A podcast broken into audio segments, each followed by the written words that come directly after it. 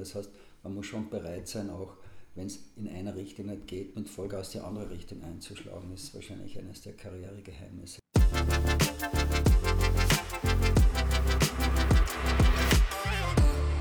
Es gibt diese berühmte Rede von Steve Jobs an der Stanford University, ich weiß nicht, ob Sie die kennen, wo er sagt, you can only connect the dots looking backwards.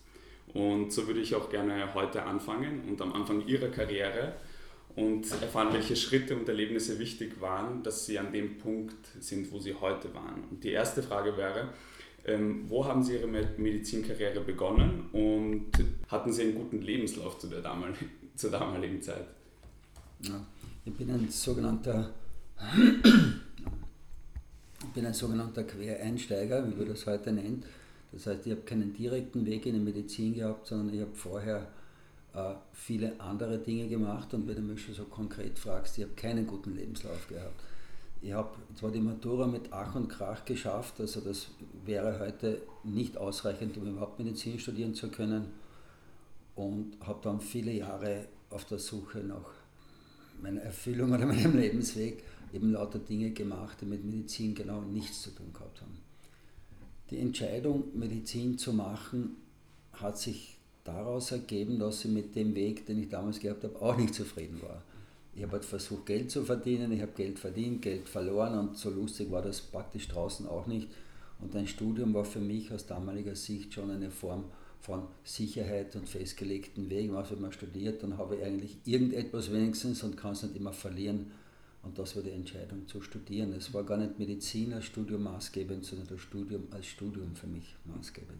Man musste wie man auf Österreichisch sagt, schleimen, um irgendwo hineinzukommen. Man musste tricksen, ich habe auch getrickst über verschiedene Sportvereine und Behindertensportverein damals bin ich halt irgendwo dann in die Medizin hineingekommen und ja, und, und dann kommt man schon bald in die Mühsal der Ebene, wenn du so magst. Und es ist vermischt aus Angst aus der Hierarchie kommen. Die Medizin ist ja nach wie vor eines der letzten hierarchischen Systeme, die es gibt, ist völlig aus der Zeit eigentlich.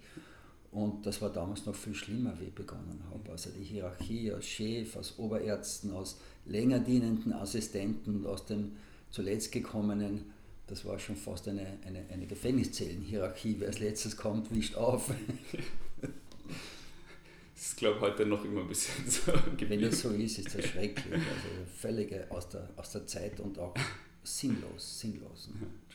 Und wollten Sie auch am Anfang Ihres Studiums direkt plastische Chirurgie? Hatten Sie da so eine Affinität dazu? Nein, ja, zu der Zeit wusste ich nicht einmal, was plastische Chirurgie ist.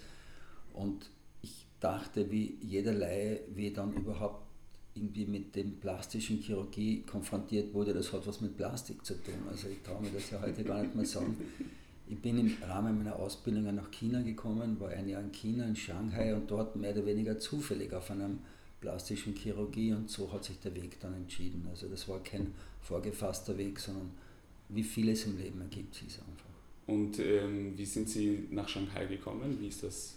Ich habe eine, eine unfallchirurgische Ausbildung begonnen und das hat mir halt die Mikrochirurgie, die damals aufgekommen ist, fasziniert und das war halt eine Mondäne der plastischen Chirurgie und bin eigentlich als Unfallchirurg nach Shanghai auf eine plastische Chirurgie gekommen und dort habe ich dann erstens einmal den anderen Zugang zur Medizin überhaupt kennengelernt. Die Chinesen haben einen völlig anderen Zugang zu der Zeit zumindest und halt die Freude an der plastischen Chirurgie entdeckt und auch gewusst, was plastische Chirurgie ist und das heißt, Sie haben hier ähm, auf der Unfall angefangen, sind dann nach Shanghai gegangen und haben sich dort sozusagen inspirieren lassen und sind zurückgekommen und haben dann sich hier nach einer neuen Stelle umgesucht? Oder? Ich bin dann praktisch mehr oder weniger abgeworben worden mit dem Wissen, okay. das ich mir dort erarbeitet habe. Oder wenn man im Ausland ist, glaubt man ja immer, oder die Zurückgelassenen glauben immer, man lernt da Dinge, die exotisch sind. So war es nicht, aber es hat zumindest eine gewisse Erfahrung. Eine Frage, die ich hatte, dass Sie, ob Sie früher schon ähnliche Interessen hatten. Sie haben gesagt, Sie haben sehr viel ausprobiert eigentlich auf Ihrem Weg zur Medizin.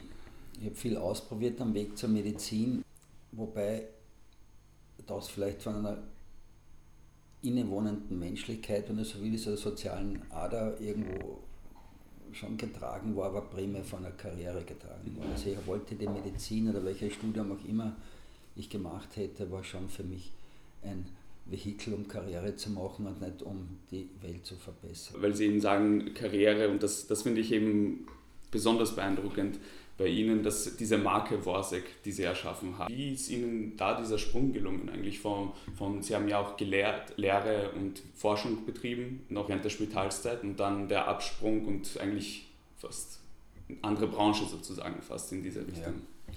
Die, der Weg in, in die Marke, der Weg in die Schönheitschirurgie, wie ich sie jetzt betreibe und auch das Spital da aufgebaut habe, ist wie vieles nicht vorgefasst gewesen und vorgefertigt gewesen, sondern es ergibt sich einfach. Und mein Motor war wahrscheinlich meine ganze Karriere und speziell auch dessen, was ich jetzt da mache, schon immer so eine gewisse Trotzreaktion. Also ich habe eine, eine klassische medizinische Laufbahn begonnen, habilitiert, Wissenschaft gemacht, Lehre publiziert und haben halt als Belohnung des Systems erwartet, dass ich jetzt irgendwann ein Primaris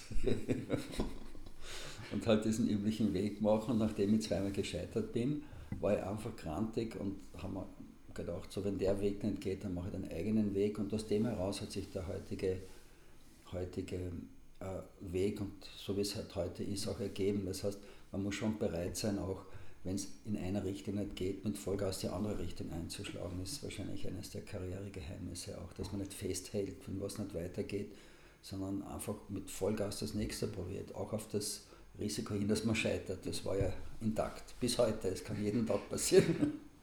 Was würden Sie sagen, macht es das aus, dass es geklappt hat? In der Medizin ist es weniger das Können. Ich glaube, es können viele viel. Es ist wirklich, sie können sich noch nicht verkaufen. Und verkaufen tut man sich, wenn man mit Menschen arbeitet, im Wesentlichen über Menschlichkeit. Und um menschlich zu sein, muss man sich auch mit sich selbst beschäftigen, man muss reflektieren.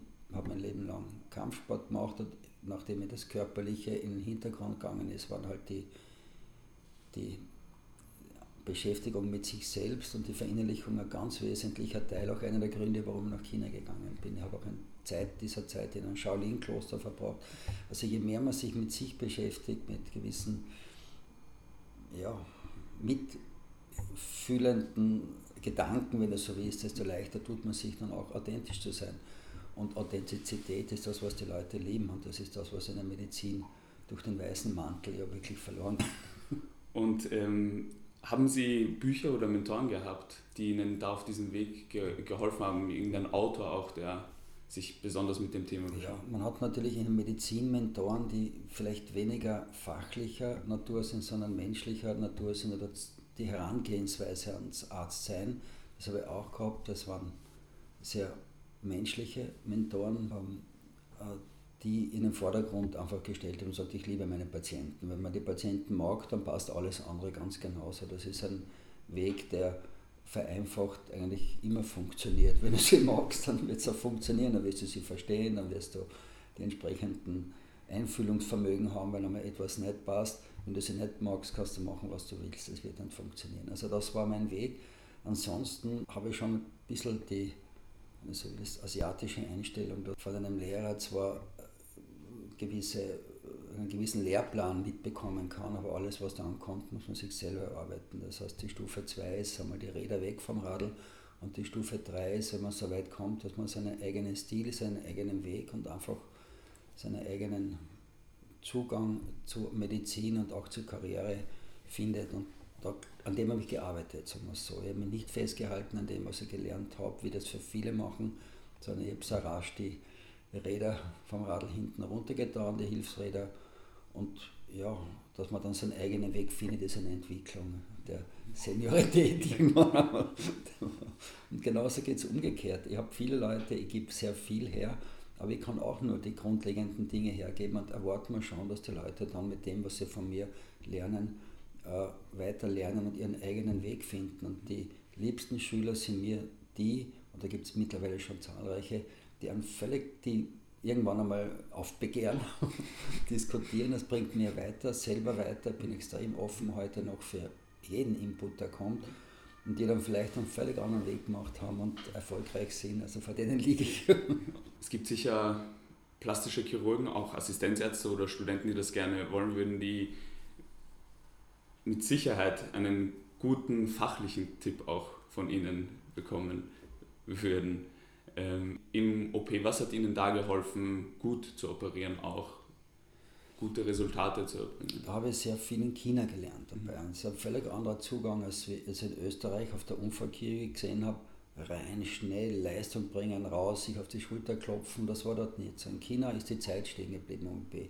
Da ist es wirklich darum gegangen, gute Leistung abzuliefern, der Respekt des Patienten vor seinem Arzt, vor der Leistung und nicht vor seinem Status, sondern die Ärzte hatten dort keinen Status zu der Zeit. Das war noch Kommunismus, wo der Daxler mehr Status wie der Arzt gehabt hat. Aber den Respekt hat man sich durch gute Leistung und durch Menschlichkeit auch verdient. Und das hat vor der Zeit. Und dieses Herausnehmen vom Druck und schnell und gleich wieder zum nächsten und so. Das habe ich dort gelernt und versucht bis heute bis zu einem gewissen Grad auch zu führen. Also wegnehmen vom Druck, wegnehmen von der Vorstellung, dass man nur Geld verdient durch die Medizin, das wird nicht funktionieren. Äh, zu Misserfolgen stehen, das ist gerade in der Chirurgie, im Operationssaal wahrscheinlich überall, aber in meinem Bereich ganz extrem natürlich auch sehbar, wenn man als Internist irgendwas nicht funktioniert, ist halt nicht gegangen, probieren wir es noch einmal. Wenn in der Chirurgie irgendwas nicht funktioniert, ist ein Drama. Und wenn in der Schönheitschirurgie irgendwas nicht funktioniert, ist ein doppeltes Drama. Und zu diesen Dingen muss man auch stehen. Es sind 90% rennen davon oder, oder verstecken sich hinter ihrer Arroganz oder irgendwas. Das sind Dinge, die kann man schon lernen. Und man muss so wie überall im Leben halt auch zu seiner Scheiße stehen. Das hilft. Und das hilft schon. Das ist, das auch einfach, aber ist einfach ein Tipp. Haben Sie auch Dinge, die Sie besonders effizient machen, weil man muss auch hart arbeiten, um sowas äh, zu meistern, auch mit Misserfolgen manchmal zurecht schaut alles so easy aus. Und ja, ja. in unserem Betrieb, ich habe nicht nur Freunde, ich habe viele Feinde auch durch den Erfolg. Und mhm. eines der Sachen, die mir Feindschaften macht oder, oder Missgunst zumindest macht, ist, dass immer alles so leicht ausschaut bei mir. Der lacht die ganze Zeit, die Mitarbeiter, wie gibt es das? Da stimmt irgendwas nicht. Ist auf Drogen oder was? das ist, da ist sehr, sehr viel Arbeit dahinter, aber Arbeit, die auch Spaß macht und das Leben erfüllt auch. Dahinter nämlich nicht das, was man sieht. Sondern die Sachen, die Sie heute erreicht haben, auch irgendwann in, in Vergangenheit vorher schon visualisiert? Also, ja. dass Sie sich das vorgestellt haben, da möchten Sie hin und das ist ein Ziel, das Sie ja. verfolgen? Das ist eine gute Frage. Die Visualisierung oder speziell die Imagination, dass man sich im weiteren Sinne praktisch was vorstellt, wo man ist, wo man hin möchte, äh, ist ein ganz wesentlicher Teil der Meditation, der Kampfsportarten und der Beschäftigung überhaupt mit den asiatischen Philosophien. Und äh, äh, ist für mich ganz, ganz wichtig. Also ich habe als Kind nicht gewusst, was ich mache, aber ich habe mich immer gesehen in einer, zumindest dort weg, wo ich herkomme. Ich komme aus armen Verhältnissen, ich habe die Demütigungen erlebt, die meine Eltern teilweise erlebt haben, ich habe die gesellschaftlichen Demütigungen in der Schule erlebt. Wenn du nicht auf Skikurs fahren kannst, weil die Ski so schier sind oder die das Outfit so ist, dass du genierst und lieber krank wirst. Und aus dem heraus habe ich vor meinem Auge immer ein Bild gehabt, das zwar verschwommen war, aber irgendwas damit zu tun gehabt hat, dass ich rauskomme aus diesem Bereich. Und ich imaginiere bis heute sehr stark, nach wie vor. Also ich bin nach wie vor nicht am Ende. ich sehe immer noch Luft nach oben und das, ja, aber Imagination wahnsinnig wichtig, wahnsinnig wichtig.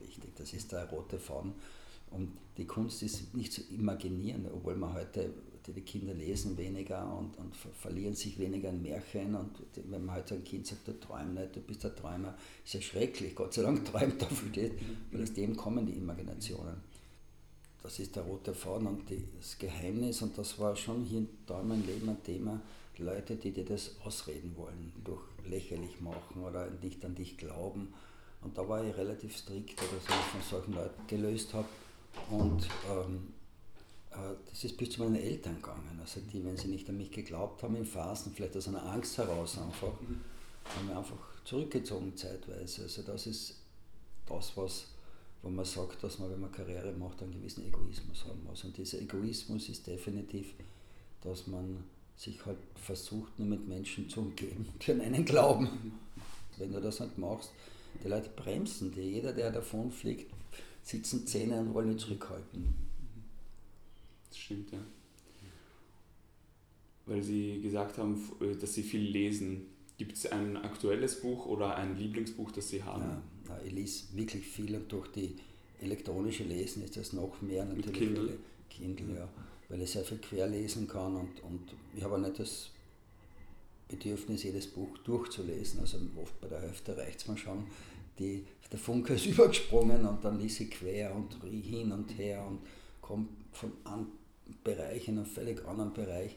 Also das ist ein Riesenvorteil äh, des, des, des elektronischen Lesens, dass du dir nicht mehr bitten bleibst, wenn du so willst, irgendwo, sondern du schaust was nach du, und bleibst gleich dort bitten und liest dort weiter. Völlig wurscht, das ist, du lenkst dich ab und bist fokussiert auf eine Sache. Das ist auch Meditation. Ne? Ja, einfach im Moment sein.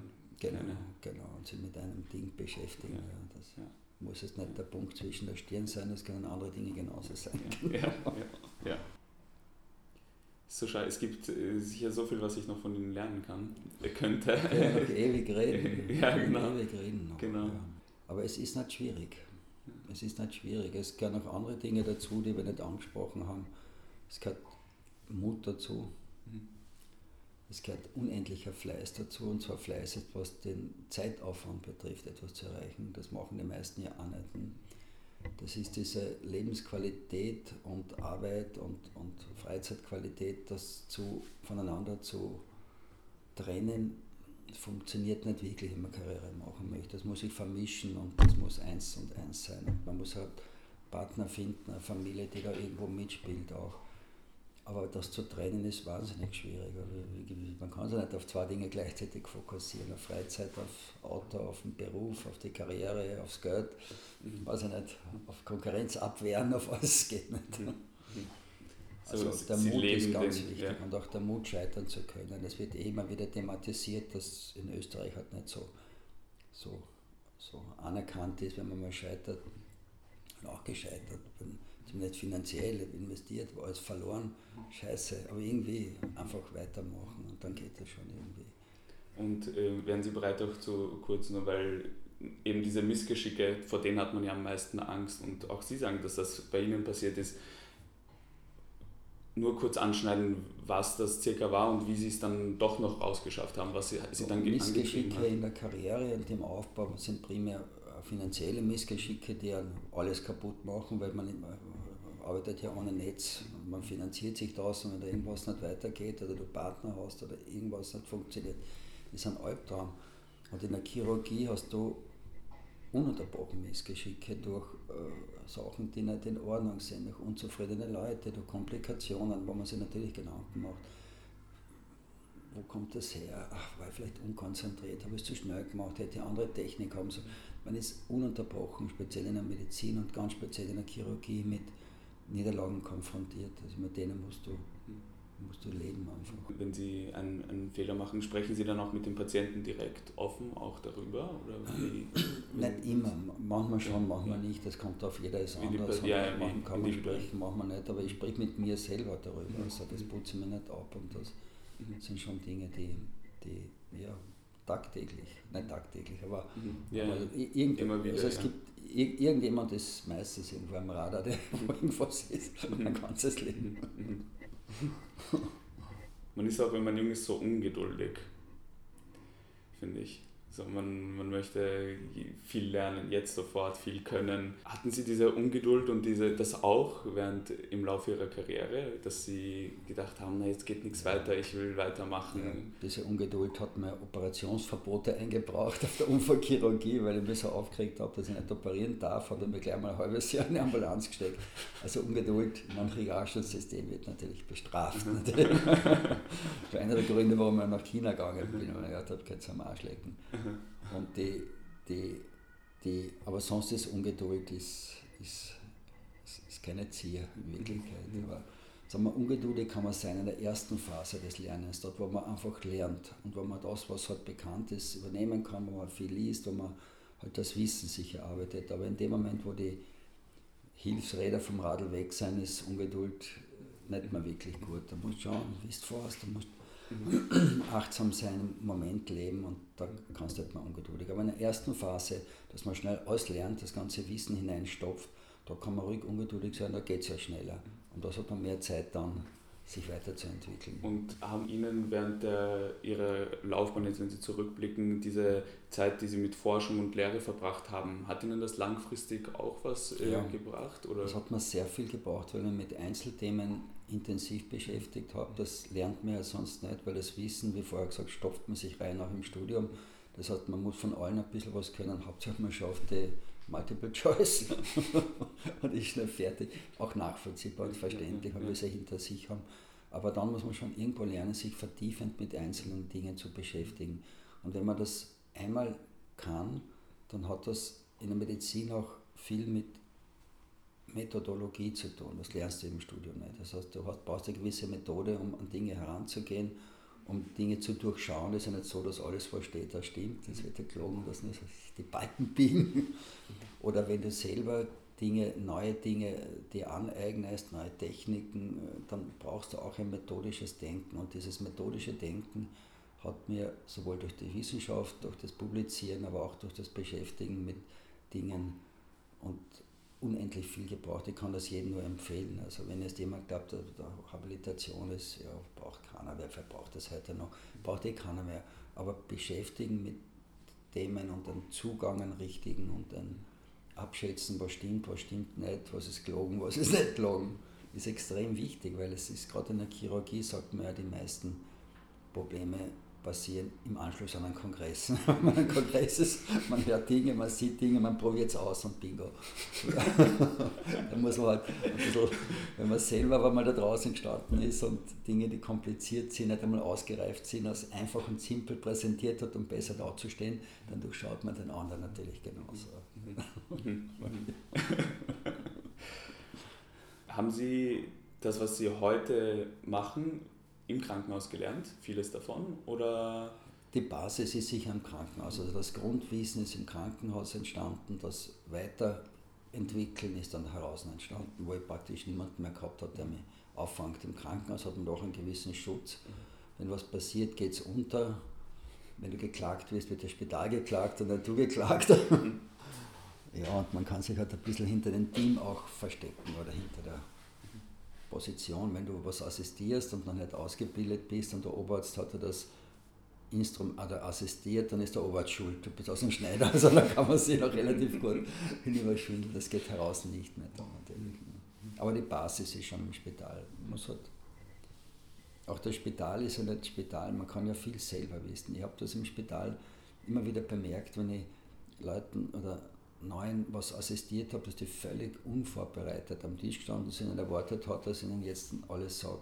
Das war so, dass du dann schon auch oft als gesagt hast, jetzt geh weg und ich will das nicht. Man hätte sich wenigstens vorbereitet. Also man kann ja viele Dinge selber machen. Ich habe Studenten, teilweise Praktikanten aus der Mittelschule, die unendlich belesen sind, die sich so vorbereiten, dass sie kommen und mir Fragen stellen wie ein Arzt. Also man kann schon viel selber machen. Einfach sich eins zu eins direkt vorbereiten, mal selber im Kopf durchgehen, welche ja, Schritte sind genau, wichtig. Oder du schaust am nächsten Tag, macht was ist ja Brustvergrößern oder irgendwas, ja. dann liest halt ein bisschen was nach. Das ist ja so leicht, das Basiswissen zu kriegen, aber es hat was mit Arbeit zu tun und viele setzen sich hin und warten auf die Frontal, auf die, auf die Frontallehre. Das funktioniert nur, da kommst du nicht weiter. Mhm. Es ist eben Ausland ist immer ein großes Thema und für Sie war das sehr also prägend auch auf jeden Fall. Ihnen hat das sehr geholfen. Das heißt, wahrscheinlich würden Sie auch sagen, jeder sollte auch mal in irgendeiner Form sich ins Ausland trauen und andere Systeme kennenzulernen. Und finden Sie es, muss man dann nach Amerika gehen oder weit weg oder? Ja, ich glaube, es ist schon besser, man geht weiter weg, weil wenn du jetzt nach Deutschland oder Schweiz oder Italien gehst, ist der Zugang relativ gleich wie bei uns. Aber in Amerika gehst, da war ja auch viele, oder Asien, Südamerika, Japan, Japan drei Monate, dann haben Korea, die Leute haben einen anderen Zugang zu den Dingen, zum Leben und damit auch zur Arbeit. Das Leben und die Grundeinstellung spiegelt sich in der Arbeit wieder. Und ich finde das extrem wichtig, das zu machen. Und das kann man nur am Anfang machen, weil wenn du einmal drinnen bist im, im, im, in der Arbeit und womöglich noch selbstständig bist, dann kann man sich schon unternehmerisch gar nicht mehr leisten, dass man drei Monate wohin fährt. Aber solange man im Spital ist, und in der Ausbildung ist, kämpfen, dass man karenziert wird, dass man, und wenn man sich selber finanzieren muss, dass man irgendwo hin ist, du profitierst unendlich, unendlich. Gar nicht so fachlich, das ist nicht so, dass du lernst, wie nähe ich oder wie knote ich und mitfotografierst und mitschreibst, sondern einfach zum Zugang, wie gehst du approach, einfach, das macht es im Wesentlichen aus. Und der ist überall unterschiedlich und für sich selber tut man sich dann leicht aus dem aus dem ganzen Portfolio halt dann seinen Weg zu finden. Das ist eh so schwierig und dauert so lang. Also ich meinen Weg sicher vielleicht vor zehn Jahren erst gefunden. Ja. Also ich habe lange gebraucht. Bis man das Gefühl hat, sage ich jetzt schon langsam, jetzt wird es mein Weg. Bis dahin habe ich nur abgekupfert und nachgemacht. Und, und es ist schon schwierig in der Medizin. Äh, führen ja viele Wege nach Rom und das ist definitiv so. Und diese Wege sind nicht Wissenswege, sondern so wie du als Person bist, so spiegelt der eine macht probiert es fünfmal aus, bis einer passt, der andere überlegt sich zuerst hundertmal, was könnte sein und vielleicht bringt er dann was weiter. So wie du im Leben bist, bist du in der Medizin und das ist auch der Grund, warum jeder seine eigenen Patienten hat. Das muss sich ja matchen irgendwo mhm. dann auch. Ne? Der dritte ist oberflächlich schlampig, der vierte ist übergenau. Mhm. Jeder ist im Leben anders und genauso ist es in der Medizin nicht anders. Das spiegelt sich ja wieder, das Menschliche. Spannend dass man den eigenen Stil mit in den Beruf mitbringt. Absolut, absolut, absolut. Für das ein kleiner Schlawiner, der schaut, dass er eine schöne Narbe macht, was unten ist, ist wurscht, weil jeder ist anders. Ja, es, es ist definitiv. Ich habe doch 40 Ärzte, ich weiß, wie das dazu geht. Wie im Leben, wenn du ein Problem hast in der Medizin, das ist wie in einer Beziehung. Der eine rennt davon, der dritte streit ewig, der vierte stellt sich blöd, der fünfte ist beleidigt und eingeschnappt und jeder ist anders und jeder geht anders um und genauso ist einer mit ihm. Nicht anders, eins zu eins. Und haben, haben Sie so einen, einen Rat, den Sie Ihrem Lieblingsstudenten ans Herz legen würden, wenn er jetzt gerade ins Medizin, ins Ärzteleben einsteigt? Ich meine, wir haben jetzt so, so viele. Ra darüber eh schon gesprochen. Also in meinem Bereich, im plastischen Bereich, ist es primär, dass man halt nicht aufs Geld fokussiert, sondern soll als erstes Ziel, was sehr viele sind in der Zwischenzeit, weil sich das Berufsbild halt mittlerweile mit Reich und Geld zu tun hat. Und das zweite ist halt die Empathie. Das ist. Und die Authentizität, das ist jeder anders. Keiner muss, wenn jemand bei mir ist, muss mich keiner kopieren. Viele kopieren mir, sage ich, hör auf, sei wie du bist, passt überhaupt nicht zu dir. die Empathie ist einfach, sagt eh alles. Und das ist die Achtsamkeit, das Eingehen, das Zuhorchen, schwierig genug, schwierig genug. Vor allem, wenn man viel Stress hat, dass man sich jedes Mal auf die Person einlässt und ihr zuhört und versteht, was, ihre, genau. was sie möchte eigentlich, genau. was ihre Erwartungen genau. sind. Also wenn jemand fragt, was soll ich machen, ist mein Leber geht auf einen NLP-Kurs, auf einen gescheiten, als wie auf irgendeinen Medizin-Mikrokurs oder was. Das kann er so auch lernen, schneller. Haben also Sie NLP auch, auch ge gemacht, ja. irgendwie ein Seminar oder selbst? Sehr früh, das hat er früh begonnen schon und habe das natürlich auch alles mitgemacht. Aber das hat sich nur eingefügt in meinen ja. anderen Bereich, also da waren jetzt nicht neue Sachen.